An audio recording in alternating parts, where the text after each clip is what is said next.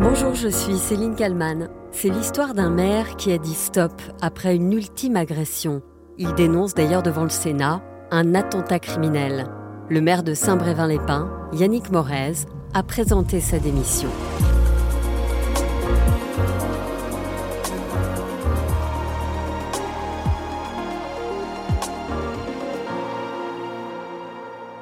Le maire de Saint-Brévin-les-Pins en Loire-Atlantique, reçu en haut lieu par la Première ministre Elisabeth Borne en ce mercredi 17 mai. Quelle réponse apporter à un élu menacé à de multiples reprises et qui a fini par voir sa maison être touchée par un incendie? Trop, c'est trop. Yannick Morez a décidé de rendre son écharpe de maire. Le ministre de l'Intérieur, Gérald Darmanin, a reconnu à l'Assemblée nationale que la République avait failli. C'est un échec pour la République et nous pourrions toujours faire mieux mieux dans la prévention. Et avec Christophe Béchu en charge des collectivités locales et Dominique Faure, je sais que tous les jours, ils sont euh, aux côtés de, ces élus locaux très courageux. Mieux dans la protection et mieux dans la condamnation. Et c'est sûr que le travail euh, du garde des Sceaux aujourd'hui. Yannick Morez prend la tête de la mairie en 2017 en succédant à Yannick Horry, élu député. Il est ensuite réélu en 2020 dans cette commune de Saint-Brévin où il habite depuis une trentaine d'années. Il ne s'attendait sans doute pas à jeter l'éponge quelques années plus tard. Un maire qui est aussi médecin. Il déclarait ceci dans les colonnes de Ouest France il y a six ans. Je sais que c'est une grosse responsabilité, mais finalement, derrière chaque ordonnance, j'engage aussi ma responsabilité. Je suis donc prêt à assumer tout assumer jusqu'à se sentir complètement abandonné par l'État. Au petit matin du 22 mars 2023, Yannick Morez est en train de dormir chez lui avec sa femme. Le 22 mars, donc euh, dans la nuit, entre 4h30 et 5h du matin, donc j'étais victime d'un attentat criminel. Sa voiture et celle de son épouse sont en feu. Nicolas Poincaré relate les faits sur RMC. L'incendie a vite atteint la façade de sa maison et a commencé à toucher une des pièces. Des voisins ont alors sonné à la porte pour alerter le maire. Heureusement, dit-il, s'il n'avait pas été rapidement réveillé, cela aurait pu être beaucoup plus grave. Les, faits se déroulent donc le 22 mars. Yannick Morez ne mâche pas ses mots ce 17 mai devant les sénateurs en parlant d'attentat criminel. Il pense qu'un cocktail Molotov a été jeté sur ses véhicules. Il raconte à Presse Océan s'être saisi d'un extincteur. En vain, il faudra l'intervention des pompiers pour maîtriser l'incendie. L'élu porte plainte et le parquet ouvre une enquête. À ce moment-là, l'incendie criminel suscite évidemment une vague de réactions de soutien.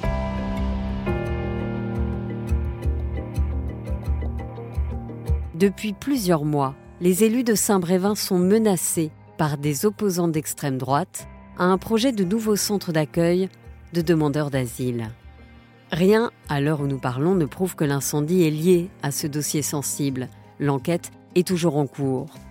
Mais les menaces et manifestations, comme je vous l'ai dit, ne datent pas d'hier, comme le raconte Yannick Morez devant les sénateurs ce mercredi 17 mai. J'ai reçu, moi, deux semaines d'intervalle, un tract dans ma boîte aux lettres personnelle pour bien montrer qu'ils savaient où, où j'habitais de tracts ignobles puisque je ne sais pas si vous vous souvenez, c'était en 2014, l'histoire d'un petit garçon qui était dans une colonie à Saint-Brévin, qui avait été enlevé, qui avait été retrouvé euh, tué euh, dans une mare à Guérande. Ça n'avait strictement rien à voir avec des migrants. Et dans ce tract, j'avais la photo de, de ce petit garçon, en rappelant l'histoire, et en dessous de marquer voilà ce qui risque de se passer à Saint-Brévin avec 110 migrants. Le maire fait alors un courrier au préfet, lui demandant un soutien de l'État, car il se sent complètement démuni. Il n'a jamais eu de réponse. Le 10 février, le commandant de gendarmerie et le sous-préfet se joignent à une réunion à la mairie. Et lors de cette réunion, donc on a rappelé au sous-préfet tout ce qui s'était passé, et je peux vous assurer qu'on a été quand même très très surpris. Le sous-préfet nous a tout simplement dit mais les menaces, vous savez, moi j'en ai tous les jours des menaces. Le commandant de gendarmerie vous savez, euh, c'est pas grand-chose, ce sont simplement des, menaces, voilà, c'est de l'intimidation, euh, ça ne sert à rien de déposer plainte, de toute façon, on ne fera rien, c'est la liberté d'expression. Devant les sénateurs, en ce 17 mai, Yannick Morez a semblé très ému lorsqu'il a parlé de sa décision de démissionner. Euh, est-ce que ma décision est irréversible? Vous savez, je entre le 22 mars et, maintenant, on a eu le temps de réfléchir, on a laissé passer euh, voilà, le cap de façon à ne pas prendre une décision comme ça dans, la foulée. Euh, j'ai bien réfléchi avec mon épouse, avec mes enfants, même s'ils ne vivent plus à la maison. Mais enfin bon, ma décision, voilà. Et je ne reviendrai pas en arrière. Yannick Morez accuse l'État de l'avoir laissé tomber. Écoutez Bruno Jeudi, éditorialiste politique sur BFM TV. Cette audition est très forte et elle restera sans doute parce que au fond, nous avons là à, écouter l'intégralité de cette audition un condensé de tout ce qui dysfonctionne. Et beaucoup des 35 000 maires de France doivent se retrouver en partie dans ce que dit euh, monsieur. Il y a quelques jours, David Lisnard, président de l'Association des maires de France et maire de Cannes, a dénoncé un niveau record de démission d'élus. Ben, on est aux côtés euh, du maire de Saint-Brévin comme on est aux côtés des 1300 et quelques maires qui ont déjà démissionné depuis 2020. On a un niveau euh, record depuis euh, maintenant 10 ans de démission des, des, maires, des adjoints et des conseillers municipaux. Donc cette problématique, elle est bien plus... Que faut-il faire pour que les maires ne démissionnent plus? Que faut-il faire pour protéger les élus de la République?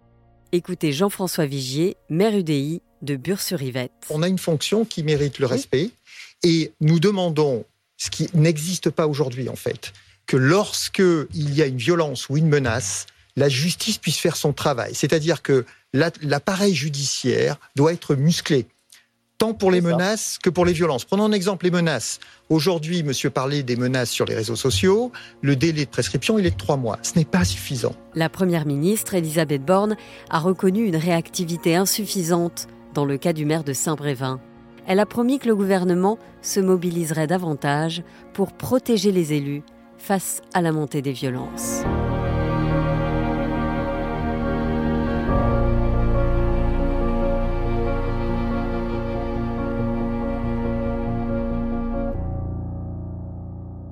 Bonjour Anne-Françoise Piedalu. Oui, bonjour. Vous êtes la maire euh, de Plougrescan dans les Côtes d'Armor euh, en Bretagne. Vous me répondez euh, d'ailleurs depuis votre mairie.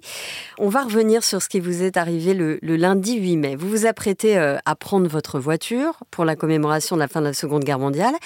Et là, que se passe-t-il? Bah Écoutez, en effet, donc j'allais partir pour cette commémoration et je me rends compte en rentrant dans mon véhicule que euh, j'ai un problème euh, de frein au sens où euh, ma pédale ne répond plus du tout, va jusqu'au plancher, il n'y a plus du tout de résistance et que parallèlement j'ai un petit, vous savez, un petit ordinateur qui s'affiche dans la voiture et qui me dit attention problème freinage. Du coup, je n'ai pas été amenée à utiliser mon véhicule, hein, pour être clair, mais je me suis dit bon j'ai un problème avec ma voiture, j'ai une panne quand mon véhicule est parti au garage et que le garagiste m'a appelé en début d'après-midi, il m'a annoncé, écoutez Madame Pialu, votre véhicule, en fait, les, les flexibles sont sectionnés de façon très franche. Ça veut dire que quelqu'un euh, s'est introduit chez vous pour sectionner les freins de votre voiture. Tout à fait, parce que le véhicule dont je parle, il était chez moi, devant ma porte de garage, parce qu'en fait, je rentre rarement mon véhicule dans le garage, donc je le laisse devant la porte de garage, mais c'est bien chez moi, donc ça veut dire qu'ils sont entrés sur mon terrain. Donc déjà la violation de, du domicile euh, personnel, hein, ils sont rentrés, et puis c'était pour moi clairement du prémédité, parce que quand j'ai vu l'épaisseur de ces fameux tuyaux plastiques, c'est très très épais, c'est pas avec euh, simplement euh, une lame de rasoir ou autre que ça a pu être sectionné une enquête pour tentative de meurtre a été ouverte contre X. Est-ce que vous savez aujourd'hui, à l'heure où on se parle, où en est l'enquête? Moi, personnellement, à la différence du maire de Saint-Brévin, je me sens quand même entourée. Euh, en tout cas, bien pris en, compte dans la démarche. Donc maintenant, concernant l'enquête, il est clair qu'elle ne va pas déboucher là dans immédiatement. C'est en cours toujours et donc euh, je voyais les gendarmes doivent venir encore ce matin me voir en gendarmerie, sans doute pour déjà aussi me faire quelques petits retours et puis poursuivre le développement de leurs différentes investigations. Vous avez été euh, élu maire en 2014, puis en 2020. Euh, c'est un travail, un engagement de tous les instants. Votre téléphone, il est allumé tout le temps. Et malgré les menaces, vous n'avez pas du tout l'intention de baisser les bras. Être maire, c'est plus qu'une simplement fonction, c'est aussi un métier. Alors quand je dis métier, c'est dans le sens où on nous demande en tant que maire d'avoir de plus en plus de compétences dans des domaines très très variés. dans l'urbanisme, bon ça c'est un point, mais dans tout ce qui est aussi l'application des différentes euh, lois qui sont votées, les applications qui ensuite rebondissent au niveau des communes, la mise en œuvre. Il faut être donc très présent, réactif.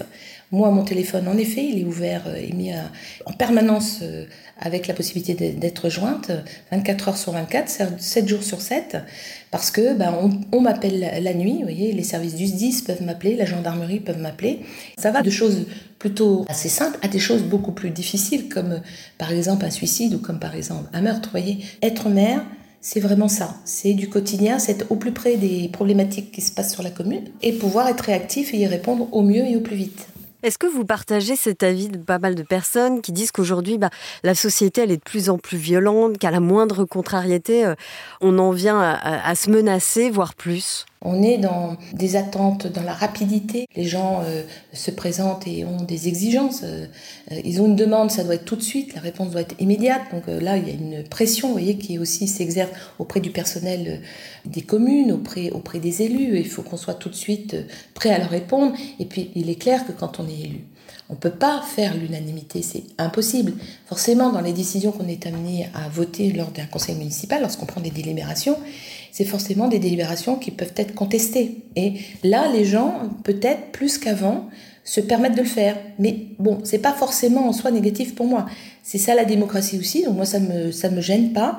Ce qui me gêne plus, c'est le débordement ensuite. Euh, les réseaux sociaux ont une part importante pour moi dans la dégradation euh, qui existe sur euh, la manière de parler, le fait d'être dans du non-respect. Pour ma part, moi j'estime que en tant qu'élu, je dois être respectueuse de tous. Ça ne veut pas dire être en accord avec tous, mais être respectueux de tous. Mais en face, il faut aussi que les gens qui viennent vers nous soient aussi respectueux. Et c'est cette notion de respect là qui est en train de dériver euh, des critiques euh, systématiques, euh, des critiques qui sont parfois totalement dénuées en plus de connaissances réelles du dossier parce que voilà ils ont une info sur le réseau réseau social où ils vont et il y a un il y a une remarque de fait ça rebondit immédiatement, mais ils ne connaissent pas le fond du, dossier, ils ne savent pas, et réellement parfois euh, c'est pas de leur fait, hein, parce qu'on ne peut pas être au courant de tout non plus. Et puis peut-être aussi qu'en tant que commune, on ne communique pas assez. Les réseaux sociaux, c'est utile quand c'est vraiment de l'info. De l'info, tout simplement, qui permet aux gens, de façon très rapide, d'avoir accès à l'info. Mais quand ça, ça, devient un lieu où les gens se permettent de dire tout, n'importe quoi, en fait, il se lâche, il n'y a plus de limite. Lorsque vous voyez le maire de Saint-Brévin euh, démissionner, est-ce que vous comprenez? Lui, il était. Donc, chez lui, ce sont ses voitures, c'est une partie de sa maison qui a été amenée à, brûler. Donc là, on est encore dans un degré, encore pour moi, encore euh, au-delà de, de, ce qui a pu m'arriver. C'est comme ça que je le perçois en tous les cas. Et qu'ils en soient arrivés à dire c'est top, maintenant ça suffit, je m'arrête, je peux plus aller au-delà. J'imagine qu'au niveau familial, euh, ça a dû générer aussi euh, des, discussions entre eux importantes, parce qu'à un moment donné, il faut pas non plus, on est élu, d'accord, mais de là à mettre sa vie en danger, c'est quand même une chose différente. Si vous voulez être maire, ok, mais jusqu'où, quoi, jusqu'où euh, Donc là, qu'ils disent qu'il est amené à vouloir démissionner, je peux le comprendre. Hein. Honnêtement, ça ne peut être qu'un choix personnel. Chaque élu réagit différemment de là où il est, de ce qu'il est, de ce qu'il vit. Donc, euh, il ne peut pas avoir de règle générale, mais je pense que si vraiment il en est arrivé à cette décision, c'est que vraiment, dans son esprit, le fait qu'il ne peut pas continuer, c'est pas possible de poursuivre. Vous disiez que vous vous sentiez euh, soutenu, notamment par la préfecture. Euh, vous sentez que l'État est derrière vous? Euh, Oui, moi honnêtement, c'est vrai que je suis pas dans le même contexte, hein, parce que comment Saint-Brévin, c'est par rapport à une décision de, de l'État de transférer un site accueillant des personnes étrangères, etc. Les réactions que ça peut générer dans un, dans un village ou dans une commune, voilà. Moi, c'est un, conflit, on va dire, commune, médecin, et avec euh, des habitants qui, réagissent à juste titre d'ailleurs, et je ne conteste pas ça du tout, qui a emmené ce climat de, tension. Et par contre, je dis bien, hein, je dissocie les deux, hein, entre ce qui m'est arrivé, mais c'est ce contexte-là, et je ne suis pas en train de dire que c'est forcément ces personnes-là qui en sont responsables, ça peut être totalement d'autres choses. C'est pour ça que l'enquête, j'ai hâte qu'elle puisse quand même déboucher sur euh, bah, des réponses en fait qui me permettraient euh, d'abord moi d'être rassurée, de rassurer aussi euh, la population parce que vous savez dans un contexte comme ça, on peut se dire bah, qui a pu faire ça, moi c'est et puis se dire est-ce que c'est peut-être quelqu'un qui est proche de moi là qui vous voyez On, peut s'imaginer ce genre de, situation, donc il, est nécessaire qu'on trouve ça plutôt rapidement. En tout cas, moi, j'ai pris la décision de ne pas démissionner, parce que je me dis également que si je démissionne par rapport à ce qui a été fait sur mes freins, ça veut dire en même temps que j'envoie comme message que bah, ils ont eu raison de le faire de certaine manière. Si c'était ça qu'ils visaient, je leur donne raison et ils peuvent en être d'une certaine manière peut-être satisfaits. Donc moi non, il me reste trois ans de mandat. Je vais aller jusqu'au bout de, mon mandat. En même temps, euh, évidemment, euh, je pars du principe que ce qui m'est arrivé, c'est le seuil maximum de ce qui va m'arriver. C'est-à-dire qu'il ne va pas m'arriver d'autres choses. S'il m'arrive des choses euh, autres, je serais peut-être amenée à, à voir différemment les choses. Mais là, aujourd'hui, je maintiens mon mandat. Il n'y a pas de problème. Et puis, c'est un métier passionnant. C'est un métier, ce que je vous disais tout à l'heure, et c'est passionnant. Moi, tous les jours, j'apprends des choses. Je me sens utile, si vous voulez. Ça, c'est une fonction où on se sent utile, euh, même si on a des désaccords autour de nous. Ça, c'est, la démocratie, c'est pas le souci, mais on se sent utile. Et ça, c'est, c'est quand même énorme. Bah, je vous remercie beaucoup, euh, Anne-Françoise Piedalu, d'avoir répondu à mes questions pour le titre à la une. Merci. Merci à Laura Dulieu pour le montage de cet épisode. Merci à vous de l'avoir écouté. N'hésitez pas à le partager et à vous abonner au titre à la une pour ne rater aucun épisode. À très bientôt.